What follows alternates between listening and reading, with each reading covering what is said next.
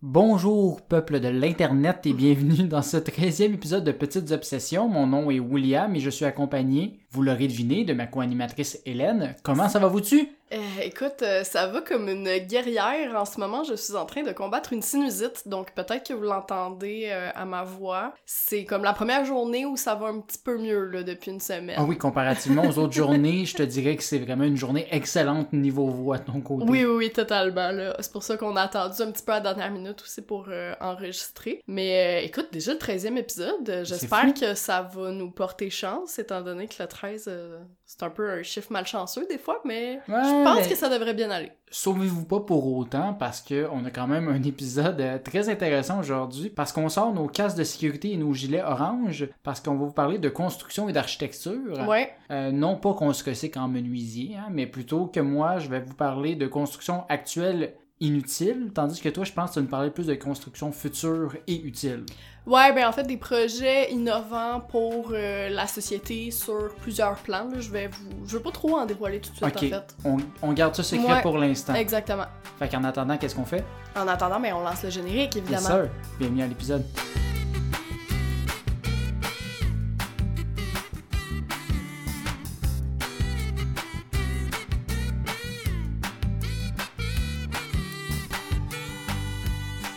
Hélène, Oui.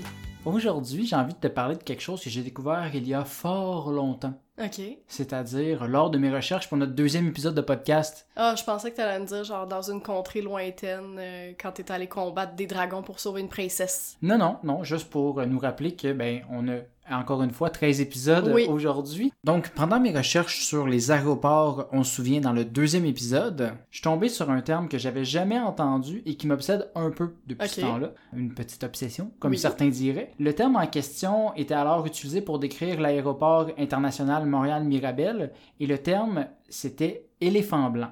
Euh, ok. Euh, attends, là, je vois pas le lien entre Mirabelle puis éléphant blanc, par contre. Oui, là, là, je veux pas dire, euh, d'ailleurs, que je ne sais pas c'est quoi un éléphant, hein, je suis pas épais à ce Non, non, c'est ça, mais c'est-tu parce que, je sais pas, c'est son surnom, genre, comme un hockeyeur, euh, Maurice Richard, qu'on appelait The Rocket, ou euh, Non, quelque non, chose comme non. ça, là? Ça a l'air d'un pachyderme. euh, Qu'est-ce qui se passe? Non, c'est pas que le terme est utilisé pour décrire la forme de l'aéroport qui aurait pu avoir la forme d'un éléphant vu de haut. Le terme éléphant blanc est plutôt utilisé pour décrire plusieurs constructions dans l'histoire qui ont aucune ressemblance avec Dumbo. En fait, il s'agit du nom qu'on donne à une construction de grande envergure et qui, au final, s'avère plus coûteuse que bénéfique et donc l'exploitation ou l'entretien devient un fardeau financier. Donc, notre fameux aéroport Montréal-Mirabel, c'est un bon exemple parce qu'on se rappelle, pour donner un peu de contexte, que c'était à la base le projet chouchou de Pierre Elliott Trudeau, Oui. ayant coûté 500 millions de dollars et avec comme ambition de pouvoir éventuellement recevoir 40 millions de passagers annuels. Well, it didn't happen. Exact. Son dernier vol passager a été le 31 octobre 2004. C'est en direction de Paris d'ailleurs, peut-être que tu Non, j'étais pas dans ce vol-là. Moi, je, je partais habituellement en juillet, puis je revenais au mois d'août. Ah, ok, ben c'est en octobre, fait que non, c'est Ouais. ça, ça, ça fonctionne pas. Mais donc, un beau euh, pétard mouillé, des grosses ambitions, des coûts énormes et très peu de résultats pour notre bel aéroport, ce qui fait qu'il entre pas mal dans la description que je viens de te donner du terme. Un éléphant blanc, c'est pas nécessairement quelque chose d'abandonné, là. C'est juste quelque chose qui, qui est pas aussi utile que escompté, disons. Ouais, ben qui coûte beaucoup plus cher que qu'est-ce qu'il rapporte. Mm, Ouais. Un gros projet qui coûte très très cher. Ouais, c'est ça. Le retour sur investissement est très moyen, disons. Oui, exactement. Euh, avant de te donner d'autres exemples d'éléphants Mhm. blancs qui vont t'aider à comprendre euh, davantage euh, le terme, j'aimerais faire une autre petite parenthèse sur l'aéroport de Mirabel, tant qu'à être là, parce que j'ai découvert des trucs de plus que je n'avais pas parlé dans le deuxième épisode. Ben, vas-y, mon chum. Ben, en fait, tu sais probablement que l'aérogare a finalement été démoli en 2014 à Ok, Mirabel. ouais. Mais savais-tu qu'avant ça, il y avait un projet pour le convertir en quelque chose d'autre et d'essayer de rentabiliser le bâtiment? Euh, ben, je le savais pas, mais en même temps, ça m'étonne pas parce que on est dans une société capitaliste, hein. Fait que. Ben, quand tu as dépensé 500 millions dans une grosse bâtisse, t'aimerais ça qu'elle serve à quelque chose. Exactement. Donc, en Le 2000... centre Vidéotron. Ah ben, hey, tu me devances un peu, Ah, toi. excusez. Je m'étais. Vas-y. Non, non, mais c'est en effet un éléphant blanc. Oui, Euh, Le centre Vidéotron, on pourra en parler un peu plus tard. C'est bon. Mais en fait, pour l'aéroport de Mirabel, en 2006, un consortium français avait proposé de transformer l'aérogare en centre récréo-touristique. Ok. Le nom du projet, c'était Rêve Port. Rêve port? Oui, comme port, comme aéroport. Mais mon rêve Dieu. port. Fait que déjà là, ça commençait mal. Euh, mais c'est ça, mais comme euh, ça, ça proposait quoi comme genre d'attraction touristique, mettons? Leurs ambitions, c'était de créer une destination de rêve festive et culturelle sur un fond de haute technologie pour les cités. Ok, c'était genre un club mythe numérique, mais à Mirabel. Genre, dans le fond, ça incluait un cinéma, une salle de spectacle, une plage intérieure, un sauna, un aquarium géant incluant des tunnels de 150 mètres de long. Mais le best, c'est ce qu'ils appelaient un futuroscope permettant, et je cite, de voyager dans le temps et de rencontrer des extraterrestres. Hey, crime, la station de ski intérieur de Dubaï peut aller se rhabiller. Oui, oui, mais en fait, je me suis rendu compte que Futuroscope, en fait, c'est quelque chose qui existe déjà en France, dans la ville avec le nom le plus français possible, Chasseneuil du Poitou, près de Poitiers. En Euh, Poitou-Charentes, probablement. J'imagine, c'est près de Poitiers. Oh, ben, il me semble Poitiers, c'est en Poitou-Charentes. Ben, mais- j'imagine, en tout cas, c'est chaud. Encore là, c'est un nom de département très français. Chasseneuil du Poitou, là, en tout cas. L'endroit en question inclut des activités telles que danse avec les robots. oh mon dieu, je Objectif- pensais que t'allais dire danse avec les stars, mais. Non, non, c'est danse avec les robots. C'est genre un, un bras qui fait bouger. Dans le fond, c'est un, tu t'assois dans un genre de gros bras mécanique qui bouge. Fait que ça, apparemment, c'est danser comme avec des robots. T'es-tu juste assis. euh, Ouais, mais tu sais, c'est comme ça Ou c'est comme un pantin, là, puis ça te fait bouger un non, peu non, les si seulement c'était cool comme ça. Non, non, c'est vraiment juste comme. Imagine un bras tu dans, dans une usine d'auto, là, comme on voit, là, qui Ouais, fait juste- ouais. Sauf que là-dessus, en haut, il est attaché à un siège comme de manège qui brosse de gauche à droite, en haut, en bas, là, par en avant. C'est, c'est à l'air vraiment absolument terrible. Hey, c'est le fun, la nouvelle version de Just Dance. euh, Ah oui, non, mais le- la vision du futur en France est différente de la Ouais, mienne. c'est ça. Euh, mais il y a aussi d'autres euh, attractions comme Objectif Mars et la machine à voyager dans le temps qui sont essentiellement des IMAX avec des bancs qui bougent. Là, tu sais. Ok. Donc ça, c'est le futuroscope qui te permet de voir le futur. Faut quand même se remettre en contexte que là, tu disais c'était en 2006. Les activités que je te dis là, c'est les activités actuelles de futuroscope en France. Ah, ok, ouais. Fait que je Ben, ils sont restés en 2006. sont restés stallés là. Euh, mais bon, je sais pas à quel point il y a des gens qui y vont aujourd'hui. Anyway, si on revient à notre aéroport, euh, les promoteurs du projet ont finalement annoncé en août 2009 qu'ils renonçaient au projet à cause de la crise économique de 2008. Mais là, rêve pas. Mais oui, on n'aura pas eu de rêve port. Le futur ne sera jamais rendu à Mirabel. Euh, à la place, l'aéroport a continué de servir à rien jusqu'en 2014, où le conseil d'administration d'aéroport de Montréal ont déterminé que l'aérogare était désormais désuète et que son potentiel de récupération à des fins commerciales autres qu'aéroportuaires était quasi nul et économiquement injustifié. Euh, ça l'a donc mené à sa démolition aucune possibilité de pouvoir récupérer un peu d'argent désormais pour euh, notre éléphant blanc. Donc là, je m'attarde sur cet éléphant blanc québécois-là, mais comme on a mentionné un peu avant, ben c'est pas le seul, malheureusement, au Québec. Mais j'ai une petite question avant. Ouais. Y a-t-il une raison pourquoi on dit que l'éléphant il est blanc ou tu vas y venir plus tard, tu n'as pas trouvé la réponse à la question, je te devance, je sais pas? T'es exactement un pas en avant de chacun des trucs. Ah bon ben ok. Donc, hey, euh, j'ai pas lu son T'es texte trop dans la vite. gang là, pour Genre vrai. comme... D'après Moi, moi, je- t'as- c'est un signe que ta sinusite est finie, là, parce Ah que... non non, écoute les Tylenol sinus là, ils kick in là. Ouais, ouais, ouais. Non, mais je m'attarde sur un éléphant blanc québécois, Ouais. tantôt. Mais c'est pas le seul. T'en as mentionné un, ouais, le centre Vidéotron le centre Vidéotron. à euh, Québec. Et dans le fond, selon la liste exhaustive sur Wikipédia de 24 éléphants blancs à travers le monde, il y en a un troisième au Québec. Au- le stade olympique? Oui, Ben oui. exact. Pour une raison mystérieuse, on aime vraiment dépenser euh, l'argent dans le vide au Québec, tout pour ne pas investir dans le système de santé, j'imagine. Ah ben c'est pas vrai, ça a servi de centre de vaccination. Bon, ok, les vaccins, s'ils avaient été payants, euh, peut-être que ça aurait rapporté de l'argent, il aurait pas fallu Mais- que ce soit payant. Il Euh, là là, non. Euh, bon, parlons justement un peu de ce fameux stade olympique Ouais. rapidement, construit en 1976 Ouais. euh, pour les Olympiques. hein? Non, On- pour vrai? Je te le dis. Ben voyons donc. Le stade olympique, c'était pour les Olympiques. Hey, impossible. Attends, là, je pense que je viens d'avoir euh, mon rhume, il vient de Il monter au cerveau, là. À la base, le stade il a coûté la coquette somme de 850 millions de dollars. Puis 850 millions de dollars dans les années 70, Oui, dans les Ouais, années c'est ça. 70. Puis à ce moment-là, la tour n'était pas construite, puis c'était encore à ciel ouvert. Sais-tu combien ça a coûté le stade à ce jour? Je sais que c'est dans les milliards, mais je Mhm. sais pas. euh, je- vite demain, je dirais 2-3 milliards, là, quelque chose comme ça. Ouais, ben selon des données de 2018, le stade aurait coûté 2,09 milliards en capital et 1,43 milliards en frais d'intérêt pour un total de 3,52 milliards. Tabarnouche, ok. Soit à peine 20 fois plus qui était prévu à la base par Jean Drapeau, là, tu sais, euh, à peine euh, un gros montant. Puis on s'entend, c'est pas le CF Montréal et les Monster Truck une fois par année font que de ça un merveilleux investissement.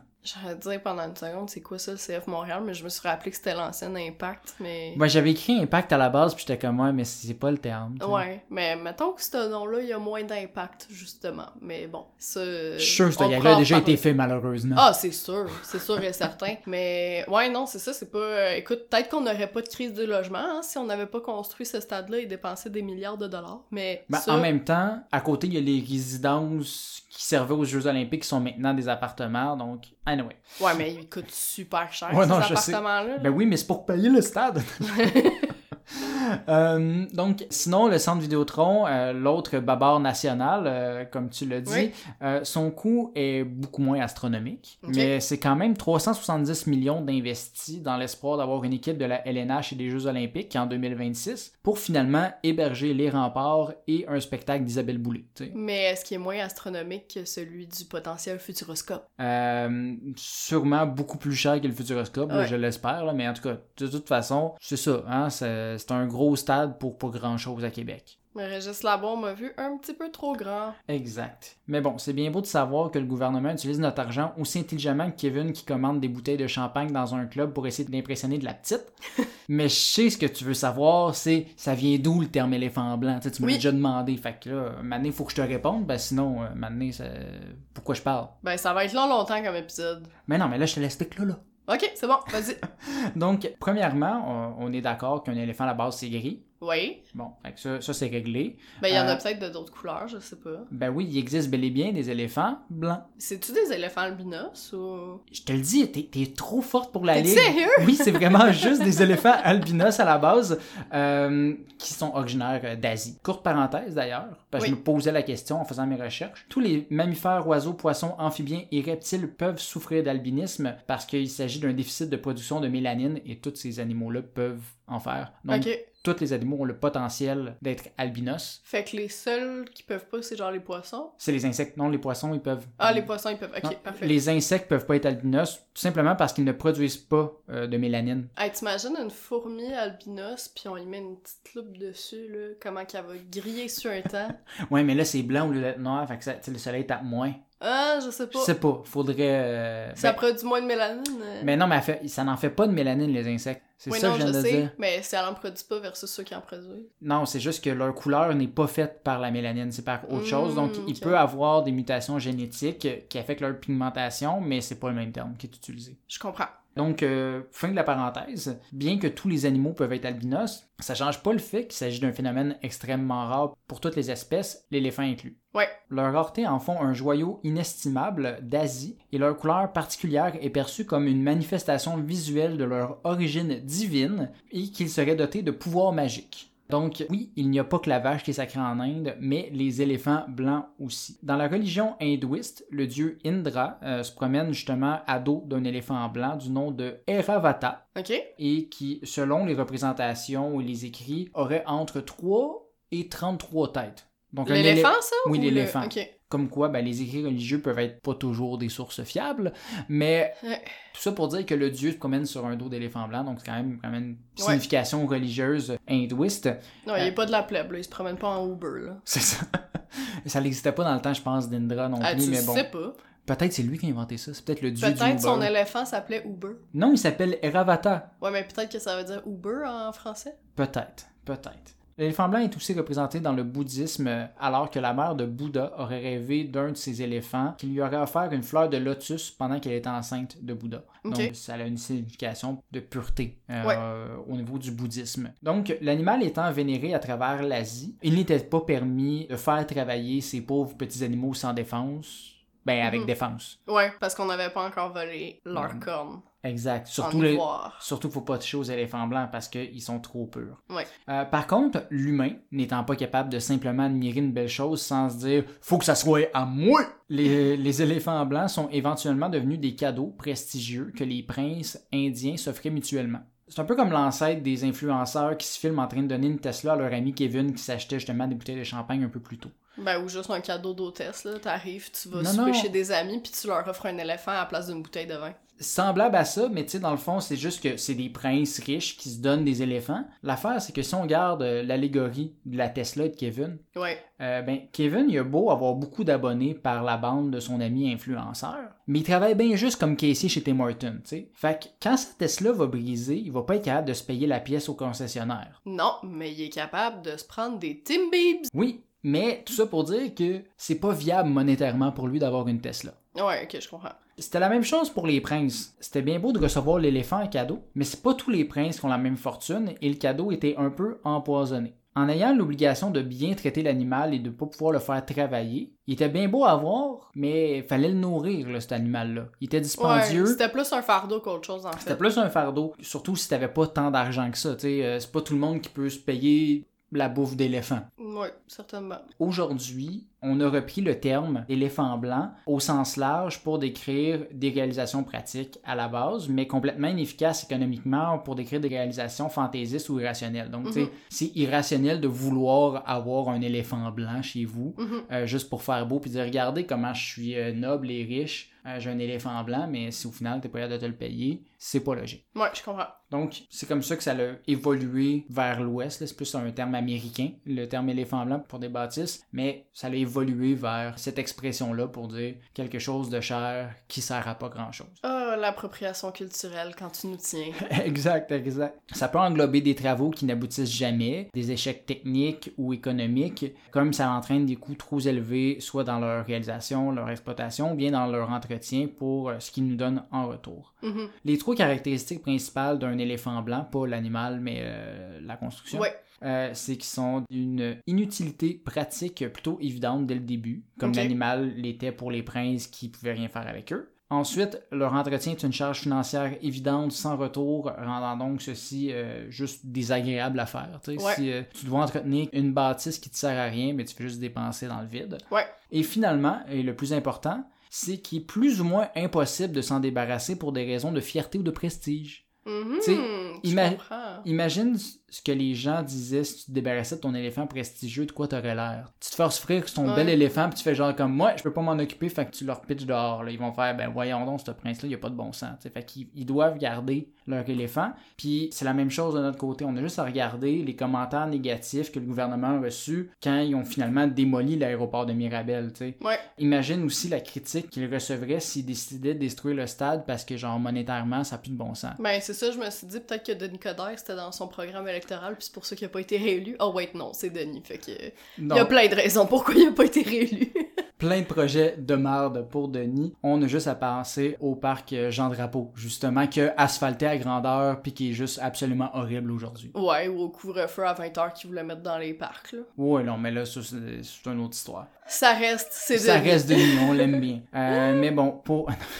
on, on l'aime bien de très loin. Comme je dis, pour le stade, c'est un peu un damn if you do, damn if you don't. Si tu Mhm. le gardes, ben ça coûte cher, le monde chiale. Si tu le détruis, le monde va chialer encore plus. Fait que t'as Ouais. comme pas le choix de continuer à l'entretenir. Mais y aurait-tu moyen, mettons. Ben, il faut trouver une façon de faire de l'argent avec, Ouais, c'est c'est-à-dire mettre ton équipe de soccer, puis un spectacle de temps en temps, euh, ou des, va- de la vaccination. C'est à ça que Tu sais, parce que je veux dire, le Centre Bell, c'est cool, mais un spectacle au stade olympique, ça doit être quelque chose aussi, je sais pas. le Monster Truck, c'est très cool.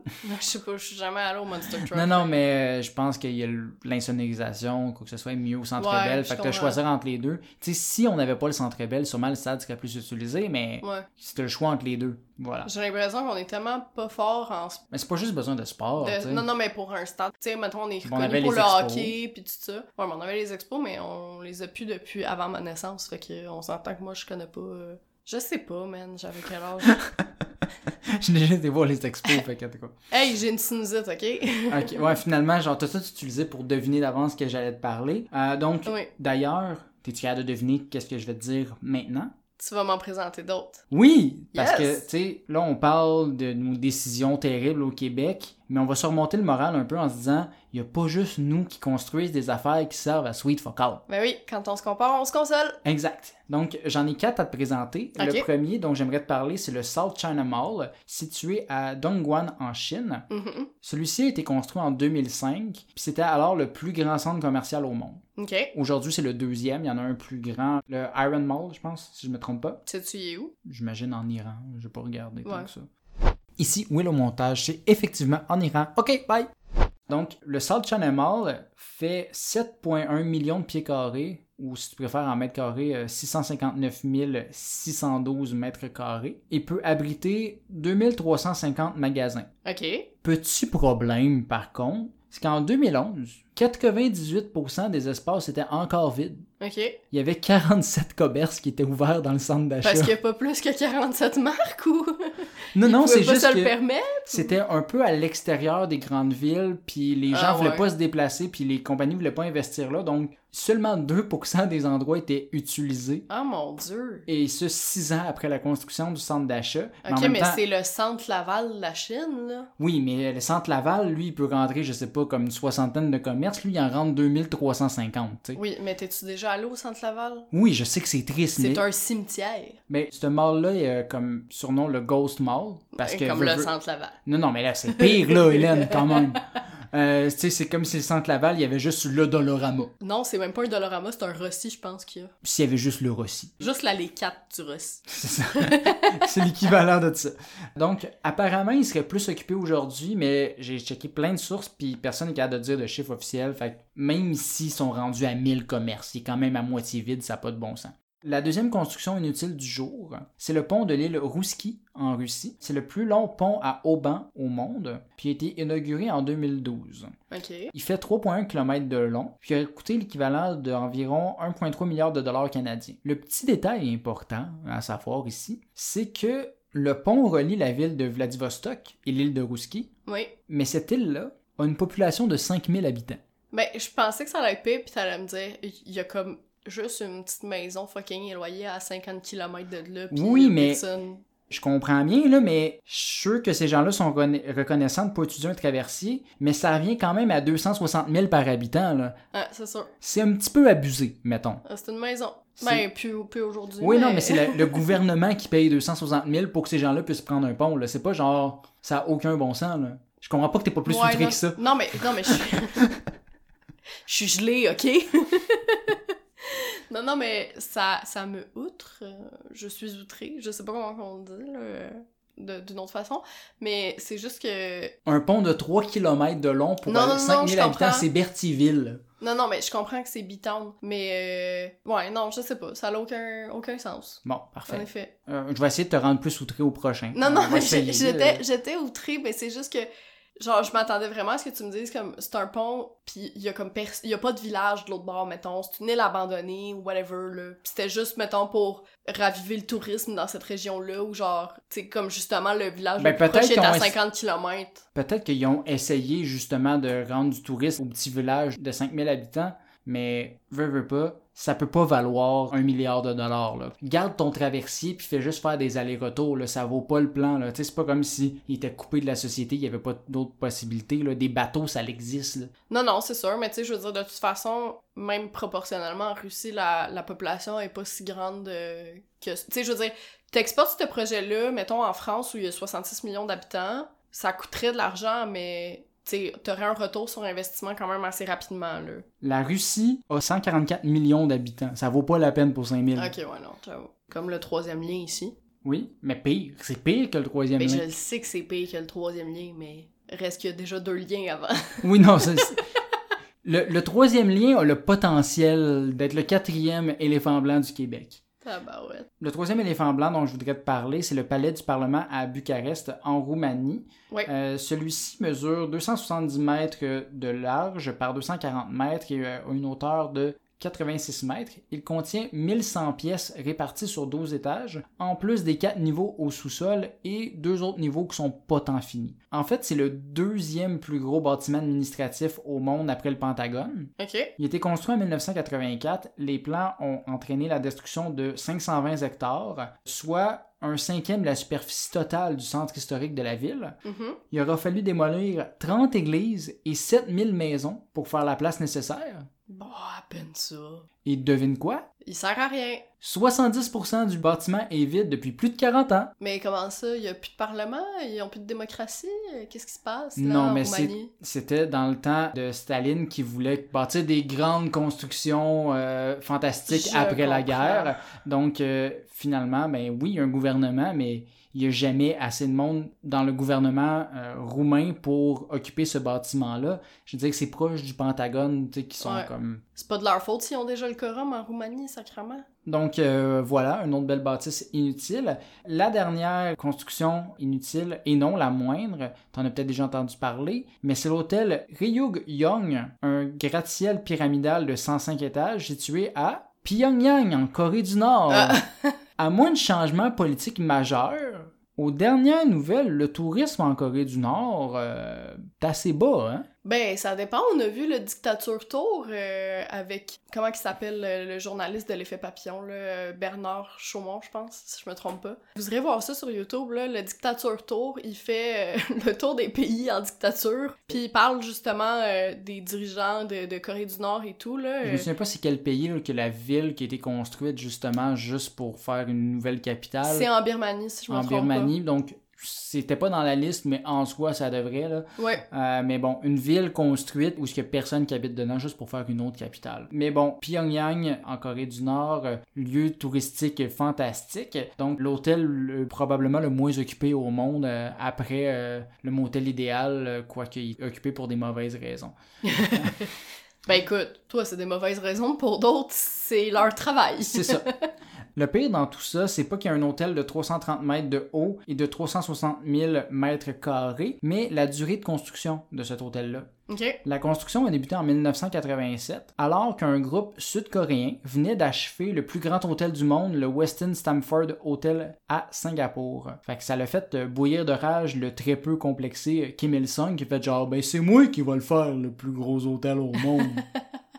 Wow. fait que l'achèvement de la construction était prévu pour 1989, deux ans plus tard Ouais. mais a vu sa construction arrêtée en 1992 par manque de financement après de nombreux retards. La construction aurait à ce moment-là coûté 750 millions de dollars, ce qui est une somme assez importante quand ta population a la difficulté à avoir suffisamment de nourriture pour se nourrir et qu'il y a aussi des problèmes ouais. d'électricité. Donc, tu te dis, ben, peut-être que l'hôtel, ça va passer en second plan. Mhm.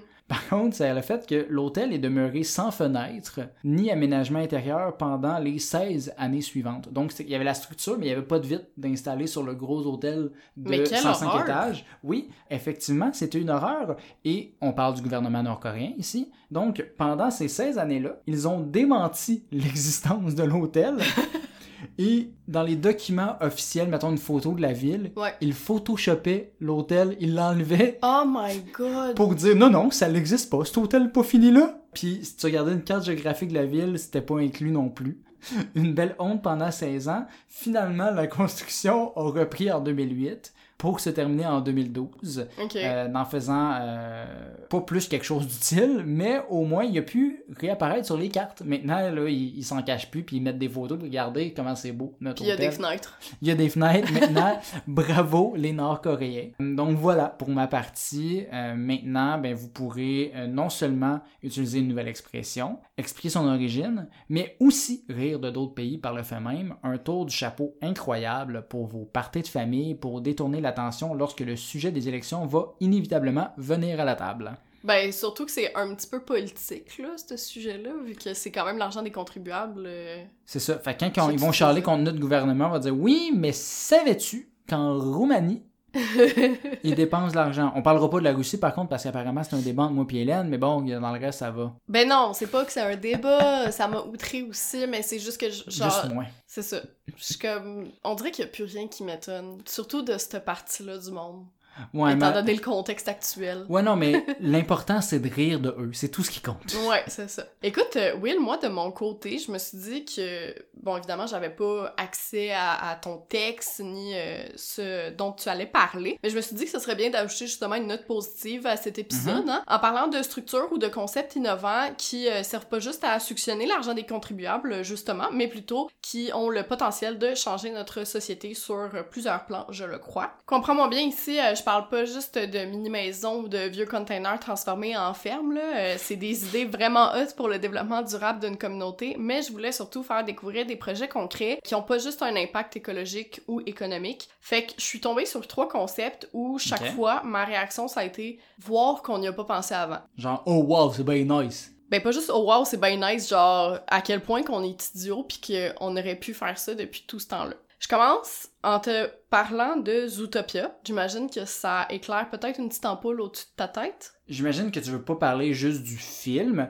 puis j'imagine que c'est une ville pour des animaux, quelque chose comme ça. Ah, t'es pas loin. En fait, euh, avant d'être un film de Disney, euh, c'était et c'est encore aujourd'hui le nom d'un nouveau zoo. En fait, le zoo de Givskud au Danemark. Je prononce clairement pas bien le nom, mais regardez, euh, c'est ça qui est ça. Hein? Les gens au Danemark nous écoutent pas encore. Bon, on sait pas. Bref, euh, tu vas me dire, qu'est-ce que ce zoo-là a de plus que celui de Granby ou le parc Omega? Ben, tout simplement que c'est un reverse zoo. C'est les gens qui sont en cage, puis les animaux qui C'est sont autour exactement ça. What? En fait, outre le fait d'être une attraction touristique, un zoo, c'est aussi un lieu de recherche puis d'observation scientifique de conservation de la faune, hein. Ce qui est un peu contre-intuitif euh, quand on pense que les animaux sont enfermés dans des cages aux antipodes de leur milieu de vie naturel, ce qui soulève évidemment pas mal de questions éthiques. Mhm. Euh, ben, Zootopia, justement, c'est pas les animaux qui se retrouvent dans des espaces clos, mais les humains, puis là, c'est la purge. Non, je rigole.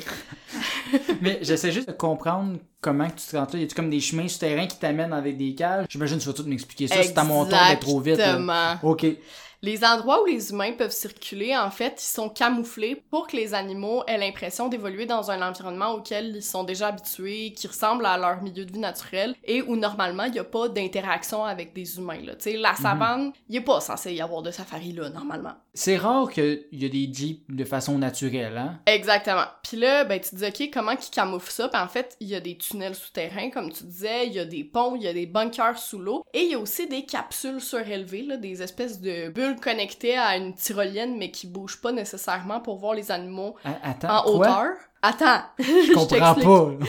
euh, dans le fond, le tout c'est séparé avec des barrières naturelles, genre des rivières, ou encore c'est muni de miroirs sans teint. Fait que les gens, quand ils vont visiter le zoo, ils peuvent se déplacer à pied, à vélo ou en bateau. Mais mettons qu'ils sont en vélo, Mhm. le vélo il est comme muni d'une capsule autour. Fait qu'il y a Ouais. juste, mettons, les roues qui dépassent, puis la capsule est comme recouverte d'une matière réfléchissante. Fait que ça fait comme un miroir sans teint. Fait que toi, tu peux voir à l'extérieur, mais les animaux, ils peuvent pas te voir. Hey, moi, j'imagine juste genre l'éléphant qui te rentre dedans comme par hasard. Fait que, oui, que c'est ça? Ouais, ben écoute, on mettra des photos sur Instagram là, pour euh, vous montrer, mais le principe vraiment, c'est qu'une fois de plus, tu puisses te déplacer tout en passant inaperçu pour Mhm. les animaux. Cool. Ça permet donc aux animaux non seulement d'être beaucoup plus libres, euh, mais Mhm. aussi d'améliorer grandement leur qualité de vie globale. Pour information, le nom Zootopia, ben comme je vous dis, euh, ça existait avant le film. En fait, le nom il a été déposé au début des années 2010 en vue du 50e anniversaire du zoo de Givesgood qui avait été inauguré, lui, en 1969, Ah, qui même. était un zoo Ah, normal, ok, ok, euh, c'est juste zoo de Granby pis tout ça, mais là ils se sont dit hey, on va frapper fort pour notre 50e anniversaire, on va faire un reverse zoo. Fait que les travaux ont été euh, entamés en 2019, mais comme l'attraction s'étend sur plus de 120 hectares, ça devrait prendre une bonne vingtaine d'années pour comme clore le projet au Ok, complet. fait qu'il n'y a pas encore tant de vélos avec les petites bulles qui se promènent. Exactement, mais tu vois les plans puis tout ça, c'est vraiment, ils appellent ça le zoo du futur, là, c'est littéralement ça, là, t'as l'impression que hum, les, les capsules, c'est c'est comme des œufs, mais la coquille, à place d'être blanche, c'est un miroir. Mhm, ouais, je Fait comprends. que, tu vois la délimitation de l'œuf, mais l'animal, lui, comme... T'as sûrement pas déjà vu les deux derniers Jurassic Park, là, les plus récents, là, où ils se promènent dans ce genre de petites bulles en, en verre, Euh, j'ai vu celui... euh, avec c'est Chris quoi le Pratt, nom? là. Ouais, je l'ai vu, Tu sais, celui-là. comme il y a les enfants qui se promènent dans des petites bulles Oui, en verre, là. C'est exactement ça. T'as vu ce film-là, Hélène? Ouais, Parce qu'Hélène a jamais vu aucun film de culture générale, fait qu'on est fiers d'elle aujourd'hui. franchement. Moi, le cinéma d'auteur, là. Même oui, pas. Jurassic Park, c'est un cinéma d'auteur. Non, non, mais dans le sens où, genre, moi, j'écoute juste du cinéma d'auteur, ce qui est Ah, pas, ok. pas en tout vrai, en fait. Non, non, ben du cinéma d'auteur sur YouTube, là. Oui, c'est ça, exactement. Donc ça, c'est pour euh, la première euh, construction, le premier projet, en fait, dont je voulais Ouais. te parler. La deuxième création, euh, c'est pas exactement un bâtiment. Puis de ce que j'ai pu voir, on est encore en phase de prototypage et non de commercialisation. Ok. Mais tu vas comprendre pourquoi assez rapidement j'ai envie de te le présenter. En fait, on est encore en 2019. Les instigatrices... euh, en 2022, Hélène. Non, mais le projet se passe en 2019. ben il a commencé en 2019. Oui, c'est ça. C'est une machine à voyager dans le temps qui Non. nous ramène juste en 2019 pour Non, qu'on puisse non, vivre non. enfin le petit moment avant la pandémie. Oui, non, c'est pas ça. Ah.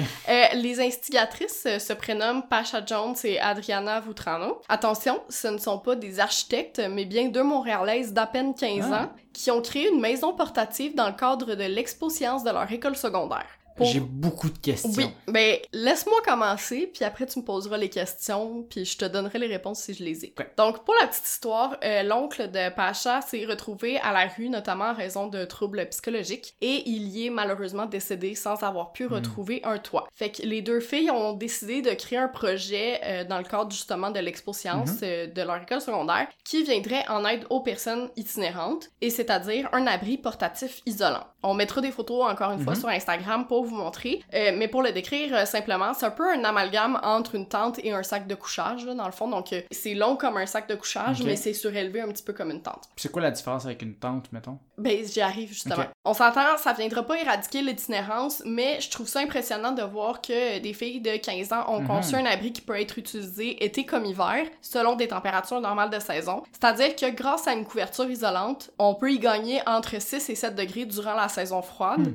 Donc, Quand une même. nuit à 0 degré, c'est très supportable. Les filles l'ont testé, là, justement. Euh, ils ont passé une journée complète euh, à 0 degré dedans. Puis lors des journées plus chaudes d'été, donc les journées de Mhm. canicule, l'abri est réversible pour réfléchir les rayons du soleil Hmm. et donc conserver une certaine fraîcheur à l'intérieur. Le tout pèse moins de 2 kilos et se transporte facilement en sac à dos et se déplie comme un accordéon. Fait que c'est vraiment un sac de couchage, mais comme qui donne de l'espace un petit peu plus, là, puis euh, ça fait vraiment une mini-maison. Le plus beau dans tout ça, c'est que elles ont trouvé tout le matériel, donc des cerceaux, des bâches et des couvertures de survie, dans des centres de rénovation et qu'avec une grande production, elles estiment que le coût de fabrication reviendrait à 10 l'unité, ce qui est franchement pas très Ouais, cher, je pas trouve. cher, puis c'est facile à pouvoir distribuer aux sans-abri par Exactement. la suite, là. Puis aux dernières nouvelles, elles étaient à la recherche justement de partenaires et d'investisseurs pour euh, mettre au point le tout euh, et le distribuer à plus grande échelle. Donc, avis aux intéressés, euh, vous pourriez googler leur nom. Il y a d'ailleurs un Californien de 17 ans, Jordan Zighetti Larenne, qui a poussé cette idée encore plus loin. Je pense pas nécessairement que c'est inspiré de l'idée des filles, mais Mhm. lui aussi était très sensible à la cause de l'itinérance, puis il a voulu offrir protection, intimité et dignité aux personnes itinérantes avec Mhm. son projet Homes to Go. En fait, euh, c'est l'inventeur d'un chariot tout en un, si on veut. Donc, dans le chariot, on y trouve un lit rétractable, des seaux de rangement, une toilette d'urgence, une table pliante et une euh, bâche pour euh, se protéger. Puis bâtir un chariot, ça lui prend environ 90 minutes selon ses tests. Il a fait ça dans son garage avec les outils de son père,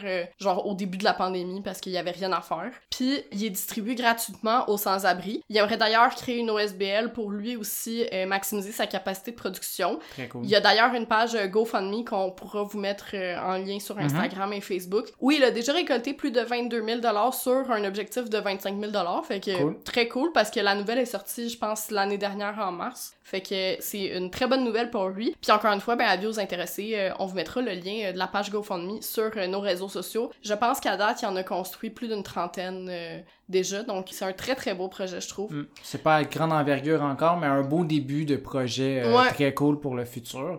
Et euh, bravo encore aux deux petites filles de 15 ans. Tandis Ouais. que moi, mon expo science, j'ai fait un exposé sur le rire, euh, où ce que je parlais du fait que les rats rient. Euh, Ah! on pourrait en parler dans un épisode Ben un jour, oui. euh, revenir dans mes souvenirs euh, d'il y a euh, euh, 12 ans. Ouais, ça s'en vient à la trentaine, ça fait mal. Non, mais c'est juste de dire, comme ça fait très longtemps que j'ai parlé de ça, c'est un sujet très très cool, très, très intéressant, mais vraiment moins utile à la société que ce que ces deux filles-là ont fait. Ah ben rire 20 minutes par jour, c'est bon pour la santé en même temps. Oui. Mais non, c'est vrai que c'est... de- déjà, c'est une fierté que ce soit des Montréalaises Oui. euh, qui a fait ça, puis surtout que ce soit un projet qui soit utile autant l'hiver que l'été. Tu sais, ils ont pris Ouais, c'est pour ça tous ces facteurs-là à, en à compte. Montréal aussi. Ouais, puis encore une fois, je le dis, ça va pas éradiquer l'itinérance, mais reste que Au moins, de- ils vont pouvoir le faire. Ben, vont pouvoir- d'offrir euh, d'offrir cette alternative-là à des personnes qui... Tu sais, des fois, les, les sans-abri, ils veulent pas nécessairement aller dans des centres d'hébergement, puis c'est bien correct. Des fois, ils sont à pleine capacité aussi. ça. hein. avec euh, ce genre d'initiative-là. Tu sais, je sais qu'il y a des manteaux, sacs de couchage aussi qui existent. Il y a plein Mm. d'affaires comme ça. Mais c'est surtout que ce que je trouvais nice dans ce projet-là, c'est que c'est un des projets les moins chers. Fait que, Mhm. Un sans-abri qui va, euh, je sais pas pas, fouiller dans un container, tu sais, il peut trouver ce matériel-là puis se bâtir ça lui aussi quasiment. Mais, euh, mais là, ce serait, je pense, des choses qui seraient distribuées justement gratuitement dans des centres d'hébergement euh, pour... euh, Ouais, pour pas qu'il y ait à dépenser. Exactement. 10 piastres, comme va quêter sur le bord du Tim Horton puis reviens-moi pour t'attendre. Là, ça sera pas ça. là. Non, non, c'est ça, mais tandis que, mettons, le sac de couchage... Tu sais, j'ai vu des projets que- qui étaient très cool, mais c'était genre 100$ piastres l'unité, là. Je pense que l'objectif n'est pas de faire payer les sans-abri, Non, mais que dans non, tous non, les cas, ça coûte beaucoup plus cher à produire. Exactement. Compliqué à, à dernier projet dont j'ai envie de te parler, c'est Hodgeway, qui euh, se trouve en banlieue d'Amsterdam, euh, la capitale euh, du Pays-Bas. Sa particularité, disons que l'âge moyen y est très élevé, puisque Hodgeway, c'est pas une simple maison de retraite, en fait, c'est un village pour les personnes atteintes de démence, comme l'Alzheimer. OK? En fait, euh, cette idée-là, elle est née d'un constat tout simple, ça va pas bien dans les CHSLD. Hein? Ouais. Là-bas aussi, pas juste ici. Non, ben c'est ça, je plaisante. Les Pays-Bas ont pas eu vraiment besoin de regarder euh, comment on traite nos aînés au Québec pour euh, mettre au point un tel projet, hein, puisque selon l'Organisation mondiale de la santé, environ 50 millions de personnes dans le monde souffriraient actuellement de démence, et on répertorie près de 10 millions de nouveaux cas chaque année, ce qui est quand même énorme Ouais. encore une fois. Puis euh, bref, la démence, c'est l'une des principales causes justement d'invalidité et de perte d'autonomie chez les personnes âgées, hein, souvent quand on va dans un, un CHSLD, c'est tout le temps des gens ouais. aux prises avec une maladie neurodégénérative comme justement l'Alzheimer, le Parkinson ou des choses comme ça. Pourtant, je pense pas t'apprendre grand chose en te disant que c'est encore très tabou, même chez les proches d'une personne aux prises avec ce type de trouble. C'est souvent les, les enfants d'une personne âgée qui a de la démence, ils reconnaissent plus leurs parents. Ouais, c'est Euh, difficile ils- pour la famille aussi, c'est Ouais, pas juste pour... c'est euh, ça, ils comprennent pas ce qui se passe dans leur tête, etc. Pour quelqu'un, qui est pas euh, confronté à ça au quotidien euh, ou qui gravite dans l'univers médical, ça peut être un petit peu compliqué à comprendre la démence, puis justement, c'est très tabou. Fait que ça peut créer non seulement de la stigmatisation envers les personnes atteintes de démence, hein, souvent ils vont avoir moins de visites, par exemple, mais aussi avoir des impacts physiques, psychologiques, sociaux et économiques. Puis on pense entre autres à justement la négligence, l'isolement, mais également à la surmédicalisation des troubles cognitifs. Donc euh, c'est Mhm. des gens qui reçoivent énormément de médicaments par jour, ce qui les, les les rend un, un petit peu, peu... genre, euh, ben, quasiment légumes, là, genre, juste Exactement. sont assis dans le, devant, sont assis Ils sur attendent divan, que puis le temps passe. c'est triste quand même, là. Ouais, fait que l'idée derrière Hodgeway, c'était de troquer justement les couloirs beige et drab euh, des maisons de retraite euh, Mhm. plus traditionnelles pour une structure qui permettrait d'améliorer la qualité de vie et l'inclusion sociale des personnes atteintes de démence et euh, par le fait même soulager leur famille. Mhm. Donc ces personnes ils ont besoin d'une stabilité et d'être dans un environnement qui leur est familier. Ce qui n'est certainement pas le cas d'un CHSLD, hein, même si le manger mou euh, a suivi dans le village d'Hodgeway. Mais on s'entend qu'il y a rien de moins chaleureux qu'un CHSLD ou un hôpital. Ah, moi, je suis tellement pas à l'aise dans ces lieux-là, là, c'est Ouais. dégueulasse. Pour réciter l'instigatrice du projet, Yvonne van Amerongen, Et doel is de personne, et individu de warderen NM te helpen zinch gewon leven teleden. Ou oui, en très français, clair. Oui, s'il te plaît. euh, l'objectif est de valoriser la personne, l'individu, pour l'aider à vivre sa vie comme d'habitude. Tu vois, c'est une idée toute simple, pas comme le néerlandais. ouais, c'est ça. C'est pas mal plus clair de même. Surtout que clairement que j'ai dû faire énormément de fautes avec mon vieil accent dégueulasse. Probablement, là, de fond de région, de...